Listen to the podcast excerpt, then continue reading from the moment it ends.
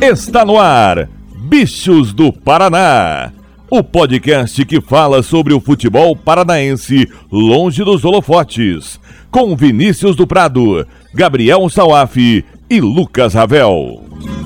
Eu não sou um gato de Ipanema, sou um bicho do Paraná.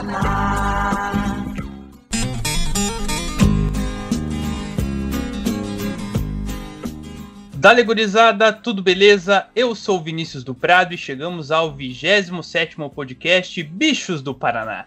Aqui conversamos sobre tudo o que rola no futebol paranaense e para isso trago comigo jornalistas de garbo e elegância, Lucas Ravel, o homem que sabe tudo e muito mais do Rio Branco. Beleza, garotinho? Fala tudo, beleza? Olá a todos que estão nos ouvindo. Uma rodada, confronto decidido na emoção dos pênaltis. Né? Na decisão por pênaltis aí, aquela caminhadinha até a marca da Cal passa um milhão de coisas na cabeça dos atletas. E ele, o rei do Atílio Jonetes, Gabriel Salaf, beleza, garotinho? Fala Dudu, fala Ravel, e agora vamos botar um freio aqui, né? Porque eu tava vendo, em uma semana a gente soltou quatro podcasts graças a essa tabela maluca do Paranaense, que agora vai dar uma acalmada.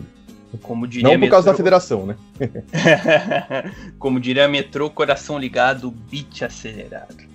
E nesse episódio vamos falar sobre os confrontos de volta das quartas de final do Campeonato Paranaense, menos o clássico aí Paraná e Atlético que ainda não aconteceu, mas tivemos três confrontos importantíssimos. Operário e Azures com o Fantasma levando a melhor nas penalidades, o Londrina tendo uma vitória acachapante fora de casa e o FC Cascavel invicto eliminando o Maringá. E também vamos falar sobre a definição de vagas na Série D para 2022. E também a vitória magrinha do Atlético na Sul-Americana. Bastante coisa, né? Então, vem com a gente.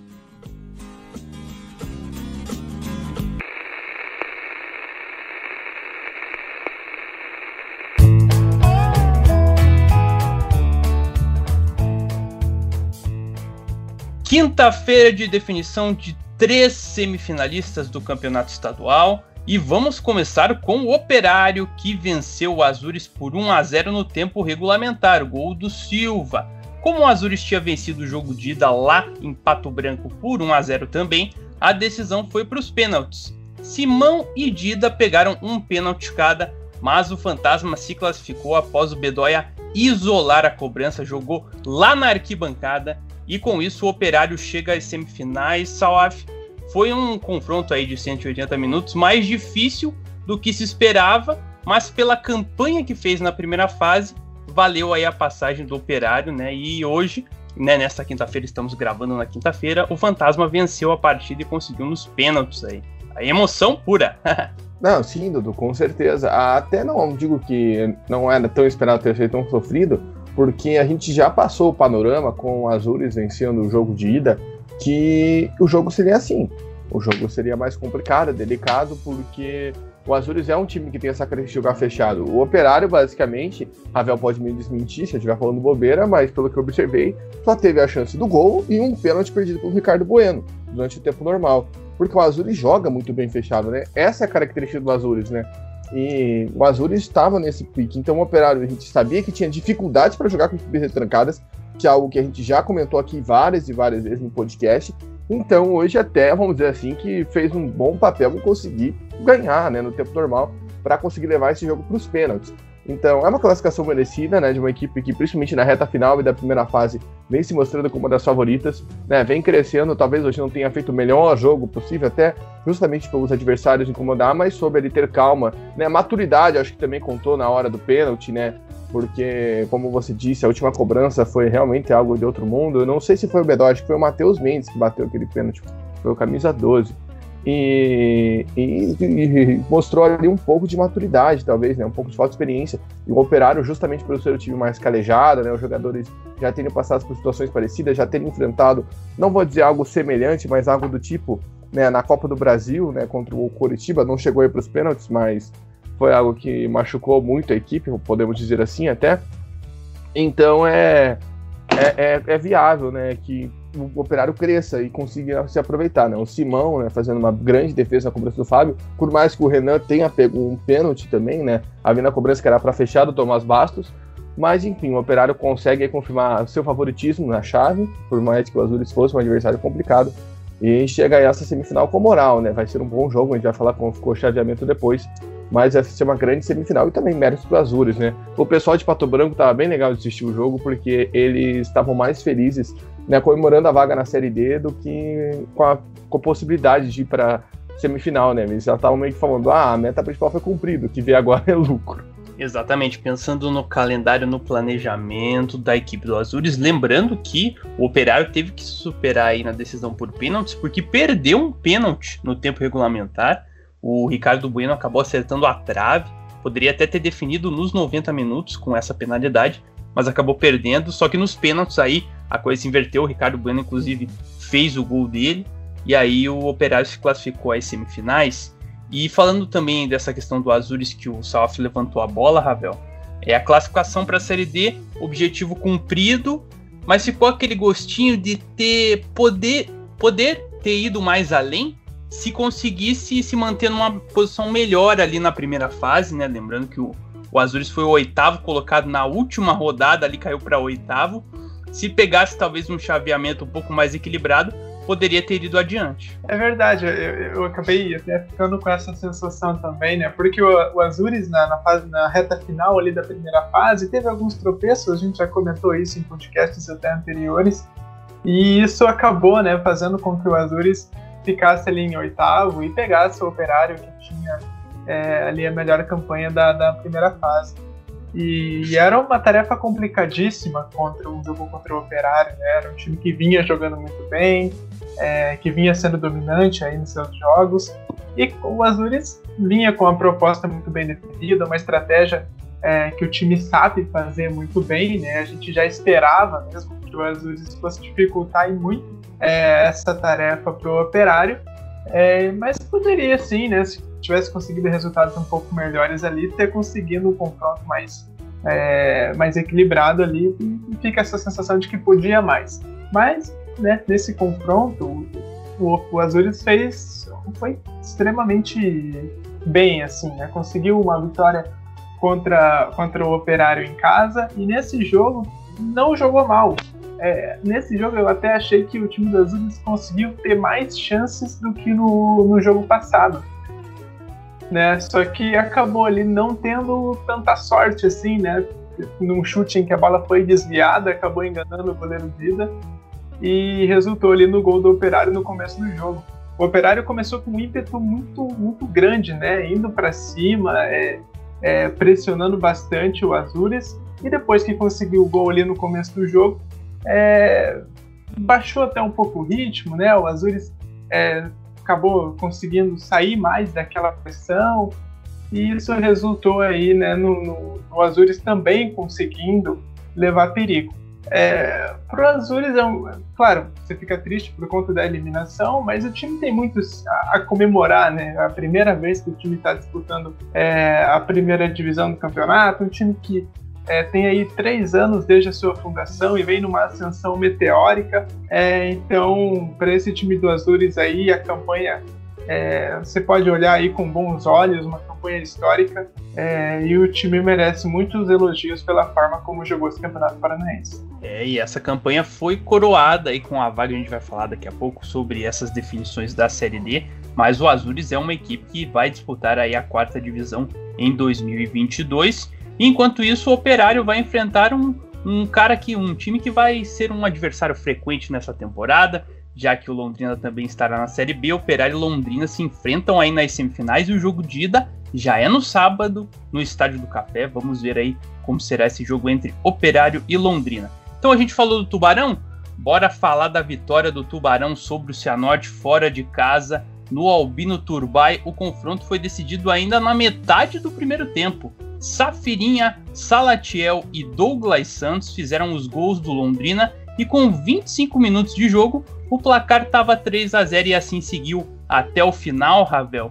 Um Londrina que empatou bastante ao longo da temporada, mas que quando precisou, quando queria vencer e quando tinha que vencer fora de casa, fez um 3 a 0 absurdo e logo no primeiro tempo já matou o jogo.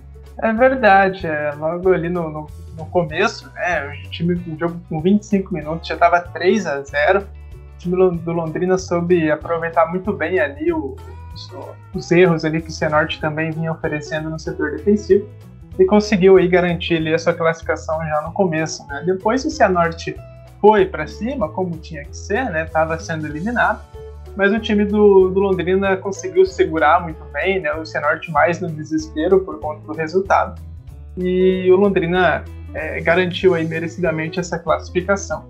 O time do Londrina fez aí, tem feito né, uma trajetória até bem instável, né? Tem um time que empatava bastante, que não jogava bem. É, até achei que, que o time acabou é, não vencendo o primeiro jogo muito por conta de si próprio, por conta dos seus erros. Né? É um time que erra é, bastante e acaba sofrendo gols por conta disso. No campeonato, se você vê a trajetória do time, é, vai ver que isso aconteceu algumas vezes. Mas é um time que também faz alguns jogos praticamente perfeitos, né? É, como foi esse contra o Cianorte, em que o time conseguiu jogar muito bem e conseguiu um grande resultado. E aí esse, eu fico com a sensação de que esse Londrina, se tiver concentrado, se, se entrar focado e, e conseguir reduzir os seus erros, é um time que pode aí surpreender e conseguir grandes coisas nesse campeonato. E Salaf, falando do Cianorte, uma equipe que oscilou bastante aí na primeira fase, principalmente nos jogos finais, o Ravel traz uma informação aqui pra gente que o João Burso começou com três zagueiros, só que ele abandonou essa ideia logo com 15 minutos, e aí o Londrina já estava naquele ritmo acelerado e conseguiu construir o placar. Você acha que talvez mudar a estratégia em um jogo tão decisivo quanto esse pode ter sido aí o ponto fatal para que o Cianorte não conseguisse um resultado melhor, talvez tivesse levado para os pênaltis? Com certeza, até porque o Ravel até destacou isso no nosso grupo durante a tarde, que o Cianorte nunca jogou assim durante a temporada, né? Foi algo que veio para esse jogo especificamente e justamente agora que a gente teve o menor tempo entre os jogos, né? Foram três dias, né, entre um jogo e o outro, ou seja, não teve muito tempo para treinar, então não foi uma ideia tão trabalhada assim pelo João Burso. Pode ter sido trabalhado em outras vezes, em outros tempos, mas botar isso em prática num, num momento decisivo, onde você não teve tanto tempo para treinar, foi muito arriscado e deu no que deu, né? O time bateu cabeça, o Londrina estava na frente ali logo né, com 15 minutos, com meia hora de jogo já tinha decidido o jogo, né, decidido a, o placar. Né, não foi igual aquela vez que o Pachu meteu três gols no Londrina e o Londrina conseguiu empatar, né, pelo menos não dessa vez. Então o Cianorte não conseguiu né, reverter a situação, mas como você disse, foi uma campanha muito constante né, do Cianorte, né? Oscilou muito e talvez esse jogo tenha sido a marca, né? Tomar três gols logo de cara por conta de uma mudança de estratégia, né? Então isso custa muita coisa, quase custou uma vaga na Série D, né? O Cianorte conseguiu a classificação para a Série D, mas quase custou isso, né? Do ano que vem, no caso.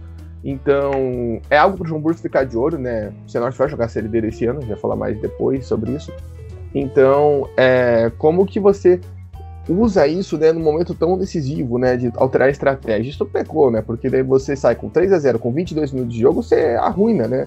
Você não consegue se levantar e o Cianorte não conseguiu, né? Não conseguiu se reerguer e acabou saindo da competição né, talvez a gente esperava que o Cianorte não fosse conseguir né, se levantar no final da primeira fase, né, e conseguiu muito bem isso.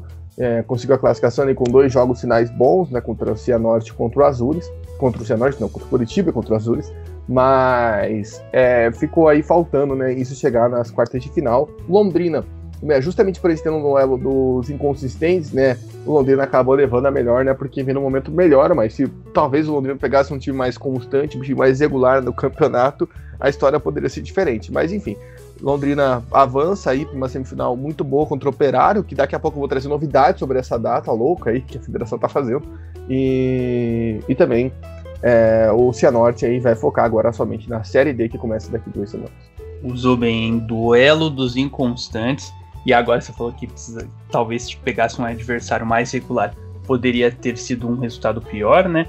O Operário agora vai ser uma pedra no sapato do Londrina aí, uma equipe que simplesmente é a líder da, da primeira fase, então o Londrina vai ter um desafio interessante aí. Primeiro jogo no Café e o segundo lá no Germano Krieger e o Cianorte. Agora volta as atenções para a Série D do Campeonato Brasileiro. Estreia no dia 5 de junho, estádio do Caindé contra a Portuguesa tradicional Lusa lá do estado de São Paulo. Vamos ver aí se o Cianorte consegue embalar aí, retomar a regularidade do início do ano para fazer uma boa Série D. E falando em Série D, outra equipe que vai disputar a Série D em 2021 e que essa tá muito bem no Campeonato Paranaense é o FC Cascavel, que está invicto ainda no campeonato. Até quando vai durar essa invencibilidade do FC Cascavel? O Maringá ele até tentou, mas não conseguiu bater aí a Serpente Aurinegra no Estádio Olímpico um gol para cada lado. O FC Cascavel abriu o placar no segundo tempo com o Robinho de pênalti, mas levou empate logo na sequência ali com o Mirandinha, mas como venceu no Willie Davis, o FC Cascavel Salaf está na semifinal e é uma força importante aí, invicto no Campeonato Paranaense. Com certeza, né? Tá crescendo muito bem o FC Cascavel, né? Vem fazendo um campeonato muito bom. Ah, é um time regular, é que a gente tava falando antes. Né? E o Maringá até que jogou bem, né? Tive um Maringá agressivo, né? Nos dois jogos, inclusive, né? Indo para cima. Né? Hoje, mesmo com a expulsão ali um pouco antes do primeiro gol, do Cascavel conseguiu né, impor o jogo, conseguiu ir para cima, conseguiu empate, né? Até mesmo no gol que eu achei falha do goleiro, mas foi um time que foi aguerrido, mas o Tcheco tá com o time na mão, né? É um time que tá muito bem trabalhado, né? Tá se estruturando muito bem, consegue se defender muito bem, consegue atacar muito bem, né? Tem jogadores que estão numa fase excepcional, o Robinho, o Berdan, Léo Itaperuna, e isso ajuda muito, né, para uma equipe chegar com moral, né? Talvez possa ter até um, um pouco de pecado pegar um time da capital na semifinal, né? A gente não sabe qual, não sabe qual time literalmente vai jogar, né? De elenco, plantel mesmo. Mas é, chega com muita moral, né? Avança aí, vem fazendo um campeonato muito bom a equipe do FC Cascavel, né? Chega com moral também para a Série D, né? Como você disse, vai disputar a Série D, é uma equipe que tem tudo aí para conseguir brigar pelas posições lá de cima, chegar até a fase final, buscar o acesso, né? E um paranaense muito bom que a Serpente vem fazendo, então fica o destaque aí, o FC Cascavel conseguiu né, confirmar essa classificação. Talvez não tenha sido o confronto mais fácil, mais tranquilo, porque pegou o Maringá muito embalado da reta final do Paranaense, mas soube ali explorar a vantagem que teve no jogo de ida, né, com uma expulsão do Maringá logo no primeiro tempo. E no segundo tempo também uma expulsão ajudou ali o FC Cascavel a chegar ao seu gol, também um pênalti infantil, digamos assim, do Maringá, né? O jogador vai com uma asa, né? Aquela asinha, né? Que a gente brinca de borboletinha com a bola e não precisava daquilo, né? Dá um pênalti de graça, o Maringá até ia melhor no jogo, continuou melhor, mas o, o Cascavel conseguiu se fechar e não deu chance do Maringá para virar o jogo. Cascavel aí muito bem classificado para a próxima fase semifinal do Paranaense e também para a Série D do ano que vem, né? Caso não conquista o acesso esse ano. Exato, e até nesse ponto, Rafael, para a gente falar também do Maringá, o Maringá vai ser aquele time solidário, aquele time amiguinho, vai torcer pro FC Cascavel ou Cianorte subirem, porque daí ele pega uma vaga para a Série D do ano que vem. Mas assim, embora o time né, tenha empatado esse jogo, talvez pudesse ali levar para os pênaltis, eu acho que pela situação da equipe no campeonato, né, teve a beira do rebaixamento, troca de treinador, o Castilho deu uma engrenada nesse time. Eu acho que até dá para sentir que, embora não tenha conseguido a Série D, dava para ter conseguido, não dá para dizer que foi um resultado ruim pelo que foi esse campeonato muito tumultuado da equipe do Dogão. É verdade, eu acho que você considerando né, todas as expectativas lá no, no começo do, do, do, campeonato e da forma que o time começou a, a, a disputar o, o Paranaense é um é, é, um é uma campanha assim que está dentro da expectativa. Muito graças ao próprio Jorge Castilho que deu aí uma uma moral para esse time que mudou completamente a forma do time jogar e que conseguiu aí bons resultados com, com o time. É, eu acho que esse time do Maringá ele é um time que, em alguns momentos ali a, a, experiência acabou, a falta de experiência no caso acabou pesando, né? A gente teve no primeiro no primeiro jogo, no, no momento em que o time do Maringá vinha jogando muito bem, é, o, o, jogador Paulinho ser expulso, né? E aí deixou com um a menos e aí fez com que o Maringá passasse apenas se defender. Nesse jogo contra o FC Cascavel, no jogo de volta, o time do Maringá teve outro jogador expulso no momento em que o jogo estava 0 a 0 né?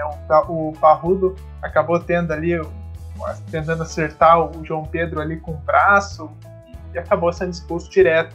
E aí, na sequência, minutos depois, é, o time acaba tomando gol, né? E aí conseguiu sim reagir rapidamente com o Mirandinha mas era um momento em que o Maringá vinha jogando bem, né? De novo, nesse jogo de volta. e acabou tendo um jogador expulso, e isso dificulta ainda mais jogar com um a menos, né? Ainda mais contra um time que vem muito bem como o FC Cascavel.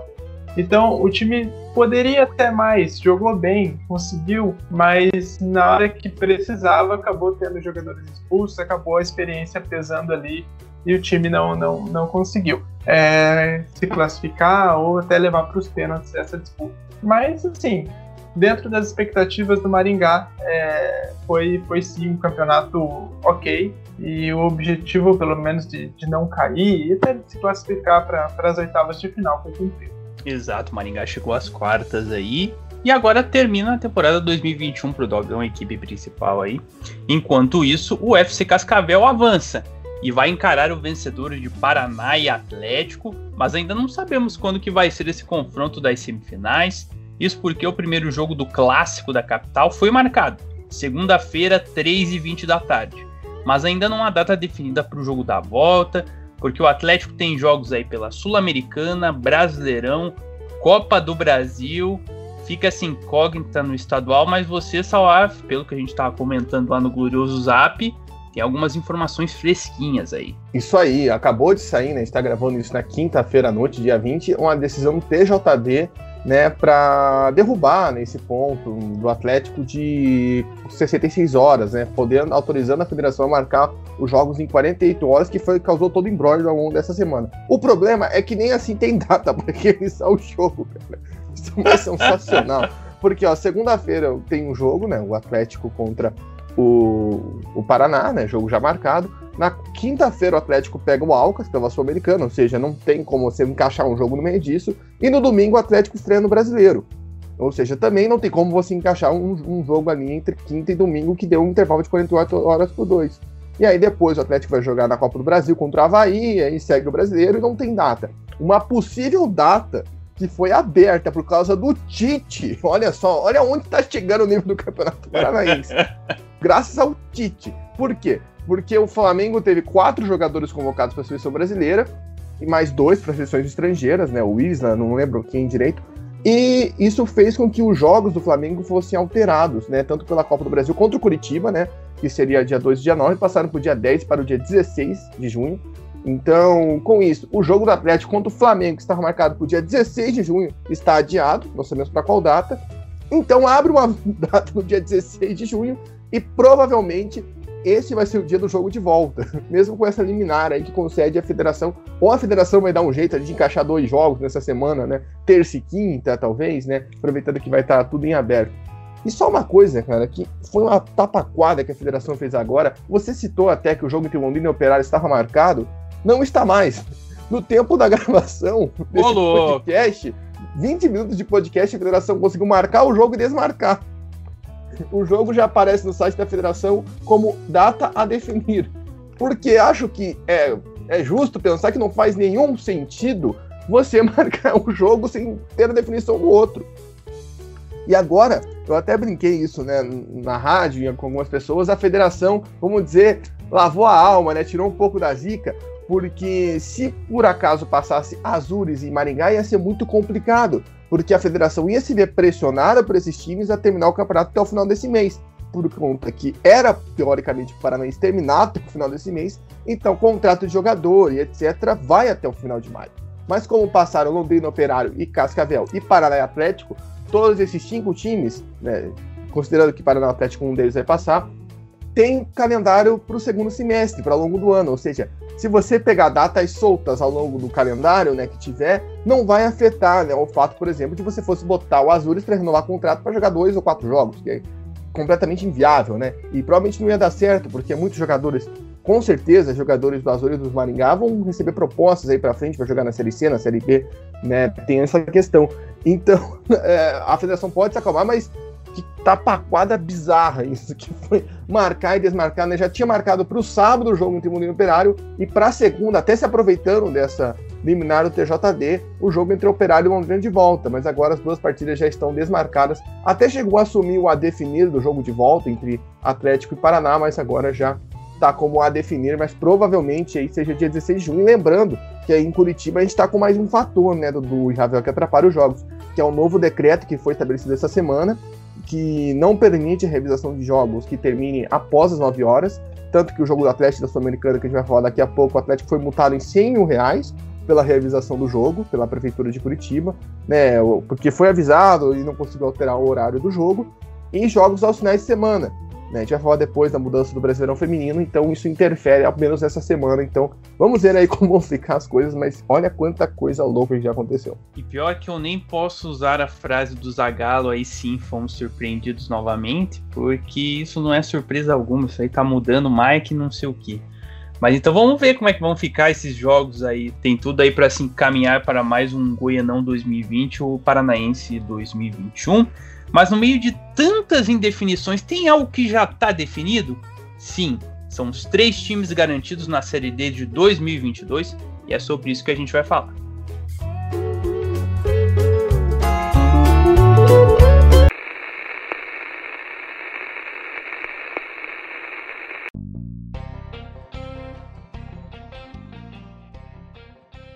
Ao final dessas quartas de finais do Campeonato Paranaense, aí desses jogos tirando o clássico Paraná e Atlético, nós tivemos aí os três times que irão para a Série D em 2022. Azures, o Caçolinha, seguindo a sua trilha aí, já vai disputar uma competição nacional no ano que vem. E duas equipes que já disputam esse ano de 2021 a Série D, que são Cianorte e FC Cascavel. Ravel, começando por ordem alfabética e vamos falar do caçulinha, hein? O Azures, na sua estrada, na sua trajetória, a gente já entrevistou no nosso Bichos do Paraná o presidente Pedro Weber e ele sabia, a gente sabia que esse era um objetivo do Azures, né? Chegar à Série D, chegar às competições nacionais. Mas foi muito rápido, né? Três anos após a fundação, o time já garante vaga aí para a Série D 2022. É verdade, um, uma ascensão meteórica aí do, do time do Azures. É, uma linha do tempo aí, né? Fundado em 2018, em 2019 consegue é, subir aí a, a, a. Em 2020 conseguiu aí o acesso e ser campeão, né? Para a primeira, da segunda divisão do, do, do Campeonato Paranaense e em 2021 consegue vaga nas quartas de final do campeonato e consequentemente também, né? É, aí a, a, vaga à Série D. É, é um time que, que, que tem um, um, projeto muito interessante, né? É, é focado aí na, na formação do, dos atletas. E essa vaga na Série D é muito importante justamente pensando nesse foco. Né? Porque com a Série D você tem aí um, consegue um calendário aí no segundo semestre e por ser uma competição nacional você consegue é, dar mais visibilidade a, a, esses meninos que estão em fase de desenvolvimento. É, e também por conta de, de ter adversários é, com mais qualidade também, por ser um, uma competição nacional, né? Você acaba enfrentando equipes é, por conta da, da, da, localização geográfica aqui do Paraná, você acaba enfrentando equipes do, de São Paulo, do Rio, você acaba enfrentando time de Santa Catarina, do Rio Grande do Sul. Então você tem aí para esses meninos também um grande desafio, né? Isso pode ser muito importante é, para o time do Azures, pensando nesse objetivo. E também o time lá, se você entrar no, no site do Azures, tem lá que uma das missões do, do time é ser um dos principais clubes é, formadores de atleta, né? E com essa vaga na Série D, o clube segue com esse objetivo de ser reconhecido, né? É um time que fez um, um, campeonato muito bem, montou um elenco muito bom, né? E um time que já tinha um planejamento feito lá desde o começo, quando a gente entrevistou o presidente Pedro Weber, né? Ele já tinha falado para a gente como que o time ia jogar e a gente viu no campeonato, ao redor do campeonato inteiro, né? O time jogando da mesma forma priorizando aí, sendo um time mais reativo, mas que também sabia jogar muito bem com a bola, né? Um time muito bem treinado pelo técnico Fabiano Dait. Então, é uma vaga merecida para esse time do Azures aí, que mesmo sendo caçulinha, mesmo sendo experiente, não se apequenou para ninguém, é, enfrentou aí os times de, de, Série A, de Série B, de Série C, de igual para igual, né? Conseguindo aí limitar todas as armas que os times tinham a, a oferecer e conseguiu aí bons resultados também. É uma vaga muito merecida para esse time do Azures que tem que ser muito comemorada também. Com certeza, o Azures aí na trilha do sucesso e assim como outras duas equipes, as outras duas que vão para a Série D 2022. Isso se não subirem nessa UF, porque se a Norte e a FC Cascavel jogam a Série D esse ano e emendam aí é, classificações seguidas para competições nacionais, é aquela história, né?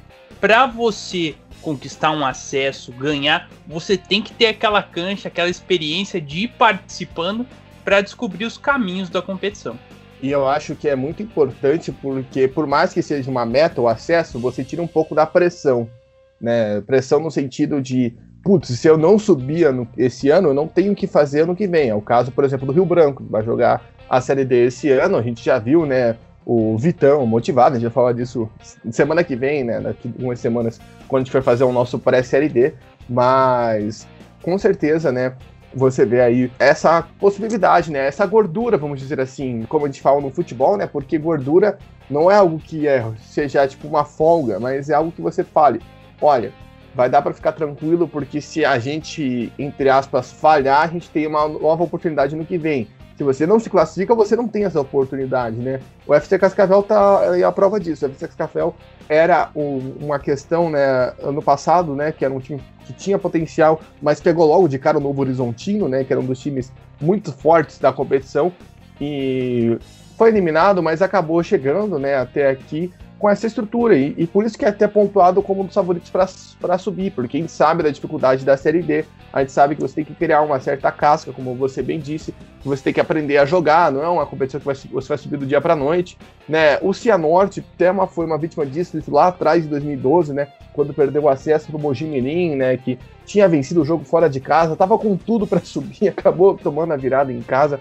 Aquilo foi dolorido, foi marcante. E a, desde então a equipe até não conseguiu nem se reabilitar ao ponto de brigar né, novamente por uma classificação para a Série C. Então acredito que principalmente para a FC Cascavel é uma boa, né? Porque tira essa, esse peso dos ombros de putz, se a gente não subir, não tem calendário ano que vem, galera. Então tem que ser agora e nunca mais. Então é isso, acho que é importante para isso e óbvio também para valorizar o trabalho de continuidade, né? Tanto dessas equipes, né? A gente já citou tantas e tantas vezes aqui o, que o Cianorte manteve o João Bulce, né? Que foi o treinador no ano passado, que conseguiu aceitar a equipe do Leão. O Cascavel também que fez esse projeto grande, né? Por isso a gente até aponta como favorito para subir. Então é importante. Essa questão do Mazures, como o Ravel bem disse, o planejamento incrível. Né? Até mandei uma mensagem parabenizando o Pedro Ever por causa desse acesso, desse acesso dessa vaga para a série Né? Porque se a gente for pensar assim em divisões, né? Situar um estadual como uma série E para os times que não tem divisão, é basicamente o terceiro acesso seguido do Azul em três anos, né? Sai de uma de um, um vácuo, vamos dizer assim, né? De uma série E que não existe para jogar a série D, e isso é sensacional. Nós que vimos essa equipe jogar no Eco Estádio contra Araucária, só não jogou no Altírio Jonetes contra Angraus e Grecal, porque a tabela não permitiu. Que sacanagem. Podia ter jogado lá no nosso Tigrão. Mas o fato é que essas três e equipes... perdeu o Andraus também, naquela competição, porque eu lembro que na penúltima rodada foi Azures e Andraus, e ninguém dava mais nada pro Andraus, o Andraus foi lá e Marmeleiro ganhou do Azures. Aí, ó. Grande, gigante da pedreira. E tudo isso porque o Arapongas não pagou a taxa, senão o Azures ia estar até hoje na terceira edição, se não fosse duvidar, hein? é isso aí, mas agora com essa ajuda aí de não ter pago a taxa, o Azul subiu. E aí com isso agora vai chegando aí a série D, três projetos muito bacanas, tomara que dê certo. E se a Norte e FC Cascavel, assim como o Rio Branco, jogam a série D 2021 e já temos aí a tabela da primeira rodada. O FC Cascavel estreia em casa contra o Joinville, 5 de junho, 7 horas da noite.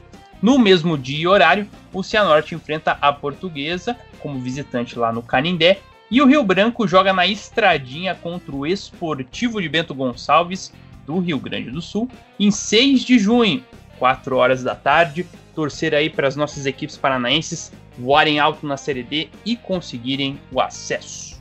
Hora de pegar o embarque internacional e falar de Copa Sul-Americana.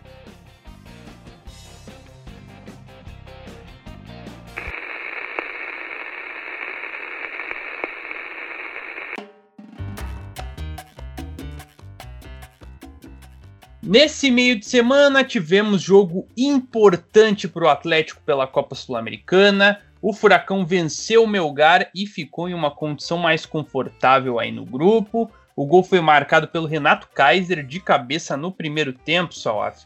O Atlético venceu, mas novamente por 1 a 0 não consegue fazer um montão de gols esse time do Furacão? Só uma correção, o gol não foi de cabeça, né? Que o goleiro fez uma baita numa é. defesa na cabeçada e o Kaiser estufou a rede. Faz parte, mas é, é, porque a cabeçada realmente foi muito forte. Né? Eu, eu, até fiquei com a impressão, né, que a bola tinha entrado, né? Porque o goleiro defende, mas a bola fica viva, né? Fica viva em cima da linha, daí o Kaiser só chega naquela para confirmar, né? Mas dá aquela estufada de centroavante com ódio, com raiva, uma besta cheia de ódio.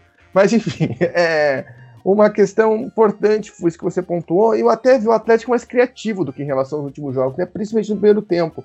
A gente viu o Atlético indo mais pra cima porque sabia da qualidade do time do Melgar. O Melgar não é um time ruim, não é um time de baixa qualidade, não é um time daqueles que você olha na Copa Sul-Americana e fala, meu Deus, a Comebol fica abrindo vaga, daí vem essas tranqueiras jogar a Sul-Americana. Não, não é isso. O Melgar é realmente uma equipe boa, né? Uma equipe que tem formulação, tem um esquema tático definido, bem trabalhada. Então, o Atlético foi até com gás maior para isso, né? Para encarar esse tipo de situação, fez mais finalizações do que nos últimos jogos, mas falta efetividade, né? O Atlético peca na hora de, da última bola, de tentar fazer o gol, né? Isso complica um pouco, ó, porque a torcida cobra, a imprensa cobra, fica um gosto ruim, né, da equipe, né? De, puxa, podia tudo mais, né? Mas o que interessa é que o Atlético tem quatro vitórias em cinco jogos. Eu acho que esse é o principal fator para a gente analisar, né? Que você não tem tropeços igual foi o Melgar semana passada contra o Alcas, que era um jogo que o Melgar não podia perder, foi lá e perdeu, né? Aí entregou quase de bandeja a classificação do Atlético com essa derrota na Baixada. Então, eu não vejo assim, até com tanto é, com tanta azedeza, não sei como posso dizer essa palavra melhor, né? Com tanto furor essa questão do Atlético não fazer tantos gols, porque o Atlético está conseguindo sua missão. Né? Não é um jogo que o Atlético toma sustos, não é um jogo que o Atlético é, é, toma pressão, né, é sufocado. E não é um jogo que o Atlético não é criativo. Ontem foi isso. Talvez o que aconteceu foi no segundo tempo, o Atlético perdeu muito do ritmo de jogo, os atletas estavam exaustos.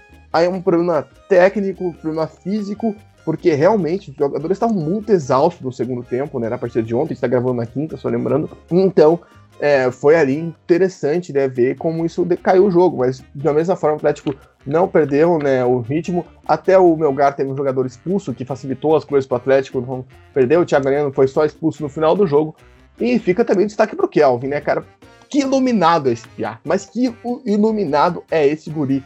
Mas é, acho que não foi assistência, né? Infelizmente, por causa né, do, da defesa do goleiro que impediu o gol direto. Mas o cruzamento dele pro Kaiser, o que esse menino tá jogando, é sacanagem de pensar que demorou tanto tempo para ele virar titular desse time principal. Exatamente, o Atlético com essa vitória aí, Ravel, fica um empate de se garantir nos pontos, né? Mas assim, foi como o Salaf falou, né? Aquela questão que o time pode não ser aquele futebol vistoso, mas ele tá conseguindo ser eficiente e numa competição de fase de grupos que você tem que construir a pontuação e o Atlético tá construindo.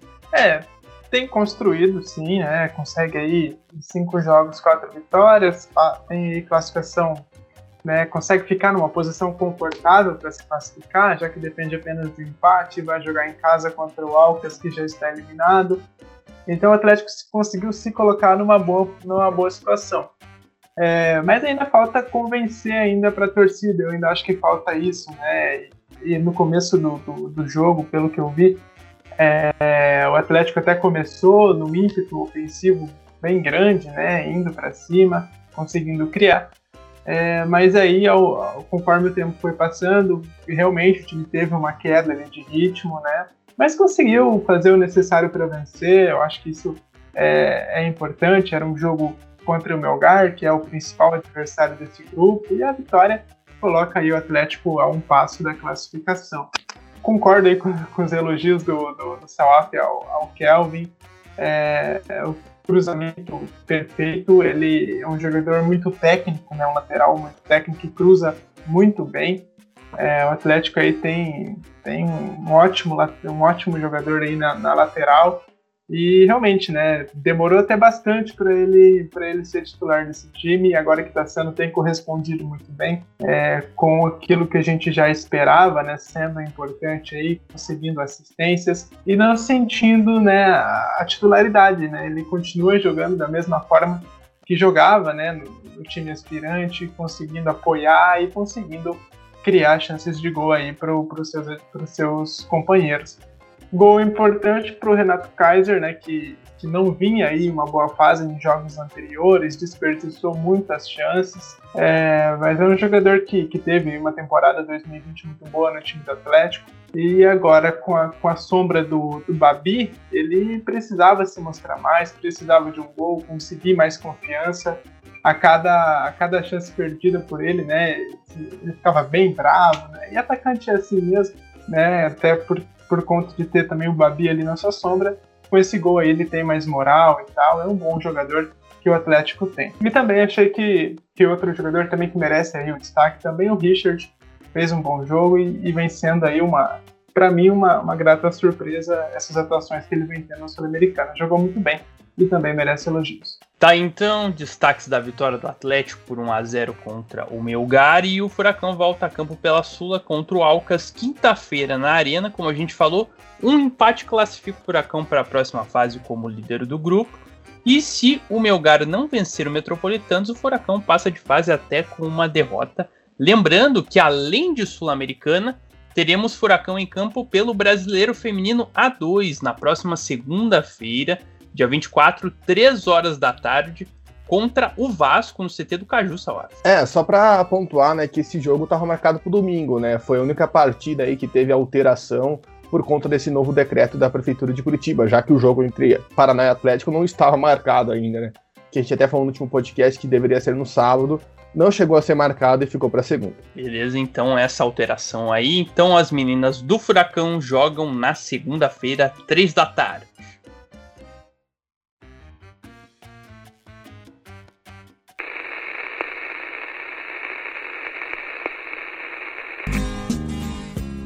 Então é isso, pessoal. Fechamos a 27 edição do Bichos do Paraná. Quero agradecer a você, caro ouvinte, que nos acompanhou até aqui. E também aos meus comentaristas. Valeu, Salaf, tamo junto. Valeu, Vinícius do Prado, vulgo do Nobre. Valeu, Lucas Avel. Valeu você que ouviu a gente. E agora você vai ter uma folga de nós, né? depois de quatro episódios em menos de uma semana. Agora, pelo visto, vamos voltar ao ritmo normal. É isso aí, mas não vai esquecer da gente, hein? Continua ligadinho aqui no Bichos do Paraná. Valeu, Ravel. Tamo junto. Valeu, Dudu, valeu, Salaf, valeu aí a todos que nos ouviram. E a gente fica aí também, né, na torcida aí pelas meninas do Atlético contra o Vasco na segunda-feira também. Com certeza. E você, caro ouvinte, faça a sua parte. Não esqueça de divulgar para os seus amigos, cachorro, papagaio, periquito, nosso podcast. Seguir lá no Twitter, arroba bichos do PR. E se inscrever no seu agregador favorito. Na próxima edição, voltamos aí com o que vai acontecer do nosso Campeonato Paranaense e também Série A2 do futebol feminino. Tá falado? Um abraço, tamo junto e até a próxima. Eu não sou um gato de sou um bicho do Paraná.